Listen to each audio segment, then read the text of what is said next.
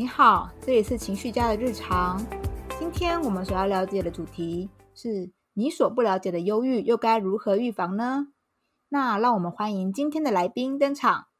大家好，我是呃 Doctor O'Neil。那这个是我的粉专页面的名称。对，那然后其实大家可以叫我小欧就好了，因为其实我现在是医学系的学生，还不是正式医师。那我现在读大四。对，那基本上呃我们现在。在这个医学上面的知识，其实基本上都已经大概学习完了。现在目前缺的就是临床的部分。那我在就是忧郁、忧郁或者是说精神疾病这方面比较有接触。那再加上我本身其实也是呃忧郁症的患者，所以呃俗话说久病成良医，所以就是可能我对这方面的见解会比其他的医学生会了解更多这样子。所以那今天。来这个访谈是希望能够帮助大家解答一些疑惑，或者是说能够帮助一些忧郁的人能够就是 找到他们的一些治疗的方法。啊，我想提问第一个问题啊，就是请你为呃我们第一次听的观众朋友，就是描述或是形容一下忧郁症跟忧郁倾向，还有忧郁情绪呢，这三种他们的分别跟差异在哪里？其实，忧郁倾向这个词汇并没有它的特点特别定义。那如果我要解释这个词的话，我会把它解释成说，就是如果各位听众朋友有去精神科诊所或者是一些可能心理咨商所有做这个忧郁呃，或者就是一个忧郁症的量表的话，那它上面会有一些题目。那这个题目你。作答完之后，它会显示你的这个忧郁指数大概多少。这个指数的多少，我可我想我会把它称为是忧郁倾向。那平常比较常接触到的，可能就主要是忧郁情绪跟忧郁症这两个词汇。那忧郁情绪的话，其实这样讲好了，就是忧郁情绪并没有特定出现的情境。那基本上呢，就是。你只要遇到坏事，或者是可能甚至没有遇到任何事情，你可能都会突然就忧郁。那基本上这个情绪可能就持续个一两天而已。呃，像我的话，我因为本身有忧忧郁症，我不太了解说正常的忧郁情绪怎么样，所以我会问我的一周遭一些朋友说：“那你你们平常忧郁的时候会感觉怎么样？”他们说：“哦，那其实他们忧郁的时候也是什么都不想做啊，或怎么样的。但是他们会想说。”去看影集啊，或者是说去做一些他们喜欢喜欢做的事情，那他们当天可能就不会去办公，或者是学习，或者是做一些正事这样子。那可能过个一两天，这个情绪消失了，那他们就恢复正常。但是忧郁症非我要非常郑重的，就是说明这个忧郁症它其实是一个精神疾病的部部分，就是忧郁症患者他。会有忧忧郁情绪，而且非常容易出现在就是你不一定有坏事或者是什么情境的引导，可能某某时某某地某月就突然就发生了，然后重点是它会持续一段时间，通常还蛮长的，呃，临床上会以大概一周为界限左右，那只要这个。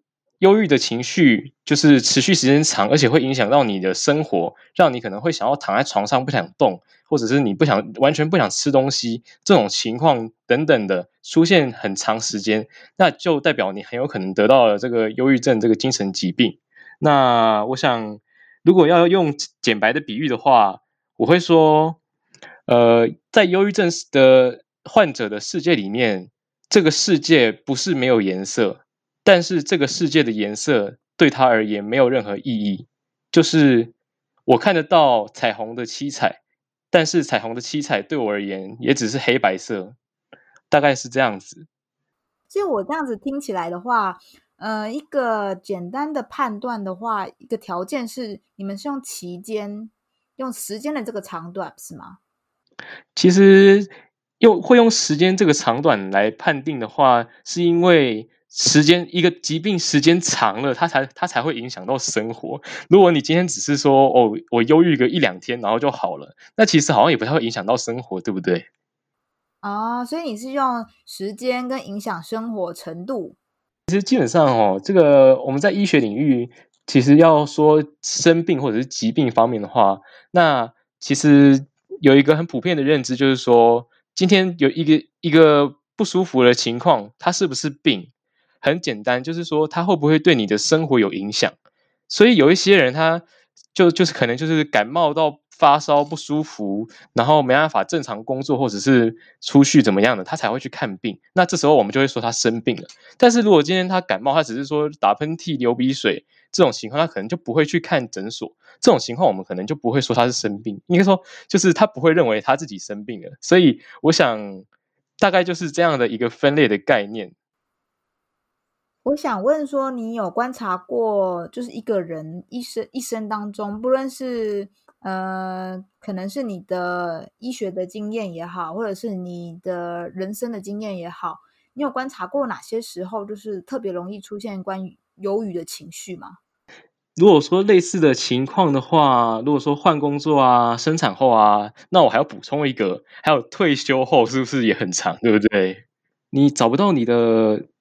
重心就是你那段时间，你突然发现你没有你的定位在，或者说你没有事情做了，突然你空下来了，对不对？对，然后这时候从心理学来看的话，就是呃，人其实他都会想要有这个归属感。我们其实大家。呃，在大概国中的时候，可能都有学过那公民课，都会有说什么马斯洛三角形啊，对不对？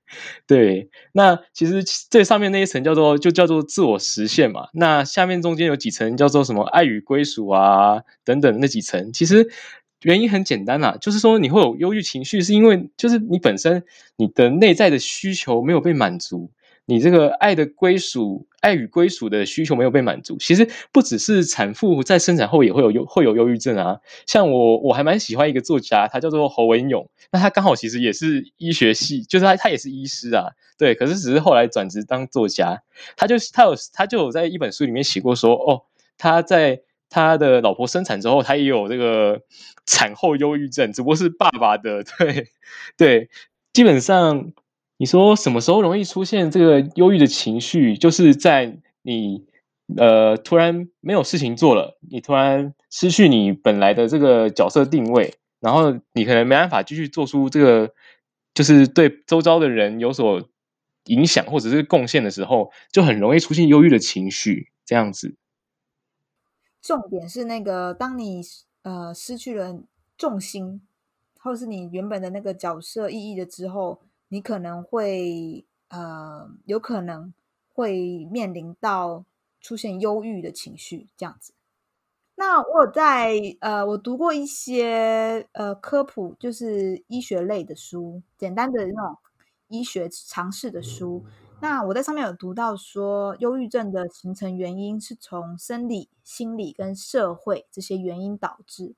那我不知道说，以你专业的角度的话，你可以建议我们，如果我们想要自主预防的话，你会建议从哪些地方去着手？其实我大概知道，我看到生理、心理、社会这三个词的时候，其实我已经想到了，就是其实我们在课程里面有教，它其实是一个算是社会的这个模模型的理论，所以出现在心理学书籍上面，或者说医学书籍上面，蛮就是。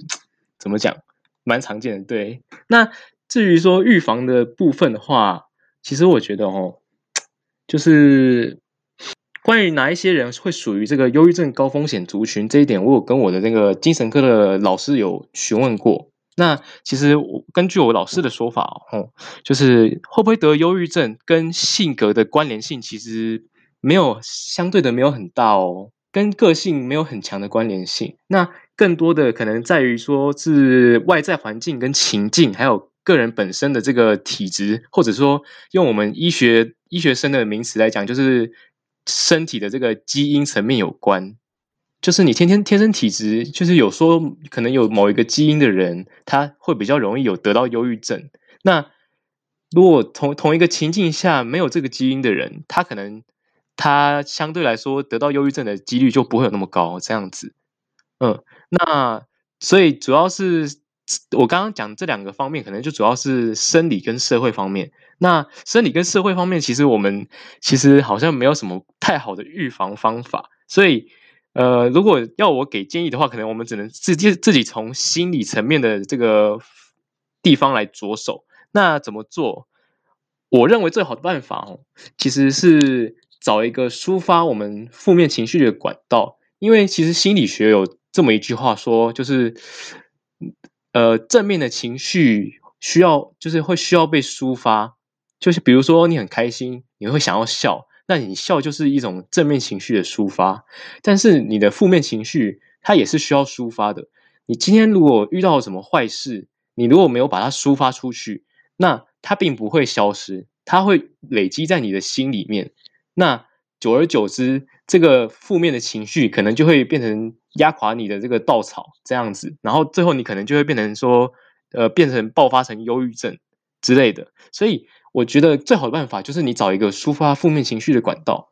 那我举个最简单的例子哦，就是你找一个创有创造性的，或者是说兴趣，像是绘画啊、美术啊，或者是写作啊，或者是你音乐创作什么的那种比较偏感性方面的一些兴趣，或者是运动也可以，这种或者是冥想这些类型的活动。它都能对这种负面情绪有很好的抒发效果。那只要你去尽量把你的负面情绪抒发掉，那它就会让你很有很大的概率不会那么容易就是变成忧郁症这样子。听起来蛮不错的，正面跟负面都需要找到一个机会去抒发。那抒发的方式可以分为呃，比如说转化为创作，或者是说用动态或静态的方式去抒发这样子。今天的内容有帮助我们去，呃，像你刚刚前面讲的那些运动啊、抒发啊、那些转化的观念，我觉得蛮好的。我想问一个问题，就是你会怎么提醒人们，就是现在他们对于情绪啊，或者是忧郁这些，比如说他们有些观念或是错的，然后或者是说他们总是不由自主的忧虑过多，或者是负面情绪过多，那你会这样对这样子的人们？呃，有没有什么样的建议给他们？首先，我要说的是说，其实，在心理学上面，每一个人他到了一一定年龄的时候，他的价值观其实就很容易成型了。其实，对于这一点，真的很很多时候，我们都是就是没有没有办法去改变，那只能靠就是大家个人自己去。改变自己的价值观，但是这非常困难。就是为为什么会有什么？现在我们可以就是延伸到一些，比如说青少年的议题啊，为什么会有什么代沟啊？或者是说为什么会有青少年跟父母吵架这种事情发生？其实很多时候都是因为价值观的冲突。那呃，比较我不不要说老一辈啦，这样讲好难听哦。应该说比较呃成熟的一辈，他们价值观都已经定型了，但是相对来说。他们的价值观过了二十年，过了三十年，在这个时代又不一定是正确的。那这个时候的青少年就又又会跟之前的上一个时代的价值观产生冲突。那这时候怎么办？那我们只能靠说，我们成人，我们大人自己去试着理解，试试着去改变自己的价值观。但是这相对困难，这样子。那。讲完这部分，我要说，就是刚刚回到刚刚的问题，说要怎么去改变对错误的认知。那我想，第一个就是说，呃，我们要随时保保持一颗就是开放或者是说 open 的那个心态。就是当我们听到一些对别人的评论，或者是对某些事情的评论，或者是说对呃报报纸文章、一些杂志上面的评论的时候，我们。最不该做的事情就是我们第一时间就去看说，哦，这这篇文章它的结论是好或坏，而是我们要去想说这篇文章在讲什么东西，那他讲的到底有没有道理？这样子，独立思考的能力这个非常重要。这样子，为什么会忧虑过多？我想很很大一部分原因也是在于独立思考的部分，就是呃，为什么忧虑过多？因为我们对于什么情况会忧虑过多？对于我们不知道的情况，对于我们未知的未来会忧虑过多。要怎么减少我们这个忧虑过多的这个情况？最好的办法，那当然是我们把不知道的东西变知道啊。如果今天我们不知道说哦，我们职场上未未来会发生什么事情，那我们可能就去问一些认识的朋友啊，或者是职场上的一些前辈啊，说这如果这样做可能会发生什么事啊，那样做可能是什么样子啊？对啊。那如果自己想得不到结论，那我们就去问别人就好啦，或者是说，我们也可以去查阅一些相关的书籍，就是。现在不是很多，有时候有一些教你说职场上该怎么办书籍嘛，对不对？那如果今天真的不知道怎么办，那我们其实也可以去搜索那些书籍，可能就可以找到答案，去面对说我们在一些职场上或者是在某些特定场合遇到的问题，这样子。呃，要怎么改变对错误的认知？其实重点还是在于说，呃，我们要有一颗就是自自主学习，然后理性的心态，这样子。好，那我这边还有一个问题，就是如果我们的家人啊或者朋友，他刚好面临了现在这个状况，那我们该如何与他们相处，或是帮助他们呢？像我现在我是患者，我的我的家人，他们就是可能就是刚刚情绪家提到的这个问题，他们刚好面临这个状况，那你说说要怎么帮助或者是相处？那我从我患者的角度来讲的话，其实我希望的是说，呃，我希望家人跟朋友能够给我陪伴，给给我鼓励，这样子。其实我不需要什么很多额外的关心啊，或者是怎么样的，因为我其实知道我有这个症状，我想要好起来。那在我。在我试着治愈自己的时候，有的时候我可能在这个路上会跌一跤。我只是需，我这时候我只是需要有人帮帮我鼓励或打气，我不一定需要有人就是扶着我站起来这样子。对，那在在我得到这个病的状态下，其实我只能说，我最不希望碰见的事情是我的家人或朋友跟我说。哦，你想开一点就好了。这绝对是忧郁症患者的大雷区。他这样讲，他只是其实只是让我觉得说，原来只是我想太多了。所以，只要不要我只要不要再想事情了，是不是我就解脱了？然后我可能就会开始胡思乱想，我可能就觉得说，那是不是我根本就不应该存在或怎么样的？就是很。忧郁症患者对于这方面真的会相对敏感很多，真的。对，所以如果今天家人或朋友面临这个状况，那我们最不该做的事情是用我们自己认知到的、以为的忧郁症患者的状况去跟他说他需要什么帮助，或者是给他什么帮助。我们不用给他他不需要的帮助。如果真的想要主动给什么帮助，我的建议是，你可以先上网搜寻忧郁症患者他们面临到的处境，比如说，忧郁症患者会中度或者是重度的忧郁症患者，他们会就是失眠啊，或者是极度嗜睡啊。那这时候，请千万不要跟他说啊，你怎么这么没精神，或者是说你怎么整天一直想睡觉，这样子，我觉得这样对忧郁症患者来说是一种二度伤害，所以。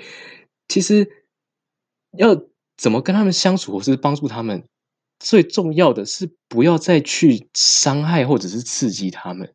之后我们才能够谈说我们要怎么跟他们相处，或者是帮助他们。得到忧郁症的人的世界跟没有得过忧郁症的人的世界是完全不一样的。我想这句话每一个患者应该都会认同。对，所以要用。没有得过这个病的人的心去同理忧郁症患者的心，我想非常困难。所以我刚好提到的建议是说，如果真的想要主动去给予帮助，我的建议是先上网搜寻相关资料，然后了解说他们为什么会有现在这个症状，然后再提供帮助。这样会对于说相处或帮助上面比较。就是不会去刺激到，或者是说会有更好的效果。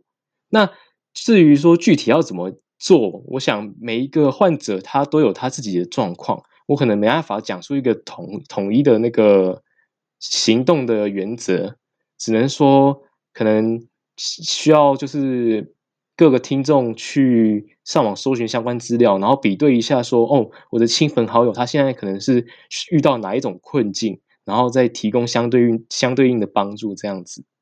最最重要的还是千万不要用你以为的方式，你以为的爱或者是呃帮助去帮助他。好，那你会推荐什么相关的好读，然后就容易懂的书啊，或是电影，就是让想要了解这块领域的朋友，他们可以透过此有正确的观念。如果是针对没有生过病的朋友，或者是说。可能有稍微有一点忧郁倾向的朋友，我觉得最好的书籍就是《被讨厌的勇气》上下册这两本。那被讨厌，我介绍一下这本书，它其实是呃日一一位日本作家，然后他根据阿德勒心理学所做的一本像是对话式的小说，那里面讨论很多阿德勒心理学的概念。那上册的部分主要是。偏于理论的方面，所以上下册都要看哦。因为下册他会回过头来讨论说，那这些理论到底实不实用，或者是他到底该怎么用？我觉得这这两本书对于说一些比较可能内向，或者是比较容易有忧郁情绪的朋友，有非常大的帮助。那如果看完这两本书，对于阿德勒心理学还有更深的兴趣的话，那你可以直接去买一本阿德勒心理学的书籍。因为市面上其实就有阿德勒心理学的书籍可以去看。阿德勒心理学其实它又有一个别名叫做个体心理学，那就是主要是在于说我们要怎么去开发个人的潜力啊，或者是一些对于个体的心理的帮助。它在这方面的建树其实是相对于其他领域的心理学建树是更大更有帮助的。所以我会特别推荐这三本书啦。对，然后如果说有没有呃。其他书籍的话，比较偏一点的会，我会介绍说，刚刚前面有提到一个我认为很好的活动，叫做冥想，或者是观想，或者是静坐。那其实大家不要以为说哦，所以你要去呃信佛啊什么的，不是。其实观想它是一个活动，那这个活动在台湾其实已经换了一个名字，它可能叫做正念。其实现在台湾就有什么华人正念协会啊，他们就是在收费教教学做这种事情。那我认为其实也不一定要交学费去学怎么做这个观想的部分，因为他们学费真的蛮贵的，因为我去了解过。对，我觉得说如果要要了解说要怎么做观想的部分，我推推荐一本书，它叫做《一行禅师怎么做》。这本书它有提到说你要怎么去。做这个观想或者是冥想的部分，那其实禅宗跟佛教它区别还蛮大的。我认为禅它是一种心理上的呃成长或者是学习的历程，它跟宗教其实相对来说没有那么大的关系。另外就是我超级推荐一一部电影，虽然它非常旧了，但是相信。大家应该蛮耳熟能详的，因为毕竟他真的红极一时。他就是当初印度的那个宝莱坞名片，叫做《三个傻瓜》。情绪非常非常的那个 up upset 的时候，去看一下那部片，去温习一下，你就会觉得哇，感觉就是心灵都会洗净了一样。对，我觉得这部片真的是非常值得收藏。从我小时候看，然后我现在重新再看一遍，我每一次看我。感想，我的体悟都会重新就是增长一遍这样子。呃，精神疾病它，它它也跟正常人一样，有一些人得了癌症，有一些人得了感冒，他们都是生病的一种。他们并没有说你今天你今天得了精神疾病，就是心因病啊什么的，不是。我觉得心因病，它是一一个人的个性不好，它跟精神疾病真的没有关系。对。有一些人就是对于忧郁情绪啊、忧郁症，还有患者，他们常常可能会有偏见，或者是不正确的态度，或者是观念等等之类的，然后他们会因此产生误解或歧视。那你会怎么看待这种现象？我们只能说，希望政府在努力宣导，希望大家能够多去了解这方面的资讯。因为其实说真的，我们医师、我们医学生都很努力在推广说精神精神病去污名化这个活动了。但是，呃，我想就是已经做了蛮多的，那一定有很多人看到我们的努力这样子。我希望在未来我成为医师之后，我我。我我的未来，我应该是会当精神科医师。除了对症下药以外，我希望能够对最根本的问题去做一个治疗或者是解决。因为呃，在我们医学医学生的这个学习过程里面，有一门课程会学到说，这个叫做医学的人类学，其实里面就会有提到说。很多人类的疾病，它并不是说一个个体，或者是说一个人自己身体发生的疾病，它可能是因为周遭环境跟这个整个它所在的社会交融之下产生的一个疾病。这个概念其实想到，但是我举个一些例子，比如说以前台湾可能有什么水鱼病啊、痛痛病啊，其实那就是一个医学人类学的例子，就是说。你在那个环境下才会产生这种疾病，然后你看现在是不是就基本上没有出现这种疾病了？所以疾病或者是说生病这个概念，其实不是只有人一个人个体他才会有，它可能跟一个人他接触到的环境或者说时代有关。像现在我们空气污染那么严重，所以我们现在这个肺炎呃肺肺癌的比例就逐年攀高。你的意思应该就是说，一个疾病它形成的呃因素不会是只有单一的，一定是有很多因素交互融合而成的。嗯，OK，好。那如果大家想了解更多你关于你的资料的话，可以在哪里找到你呢？暂时开放一个粉丝专业，就是我一开始有讲嘛，叫做 Doctor 欧尼尔。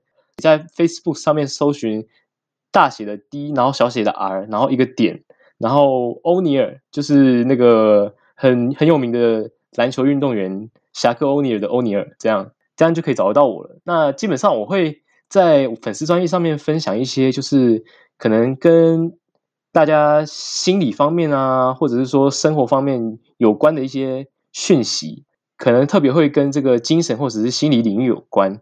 然后有一些我觉得是什么心灵鸡汤的东西啊，我也会发在上面，或者是说。一些对于正确用药啊、医学上面的资讯，我也会在上面发表。那如果大家有兴趣，或者是想要了解一些可能跟医学比较接触比较深的领域的话，可以到我的粉丝专业上面看看。我的粉丝专业也有开放发送讯息。如果说今天真的碰到什么医学上面，呃，主要是精神科上面的问题的话，其实也可以来问我。那基本上我会尽可能的帮助各位。那因为现在还是学生的关系，我还是要再强调，我现在是个学生，对我，所以我可能我只能大概提供一个方向。至于说细节的部分，比如说你可能要到哪一个诊所，或者是说你没有没有说精神疾病，但你只是可能最近忧郁情绪非常重，那我可能会推荐你说你到哪一个心理咨商所去这样子。那我还是会尽可能帮助大家，因为毕竟我我个人。并不是那种就是为了优渥生活优渥所以才当医生的人。我是希望说，我我选择当医生是因为我想要治愈我自己，我也我也想要去帮助那些跟我一样受到这些精神疾病所苦的人。我希望能够帮他们走出这个阴霾。好的，今天非常谢谢你。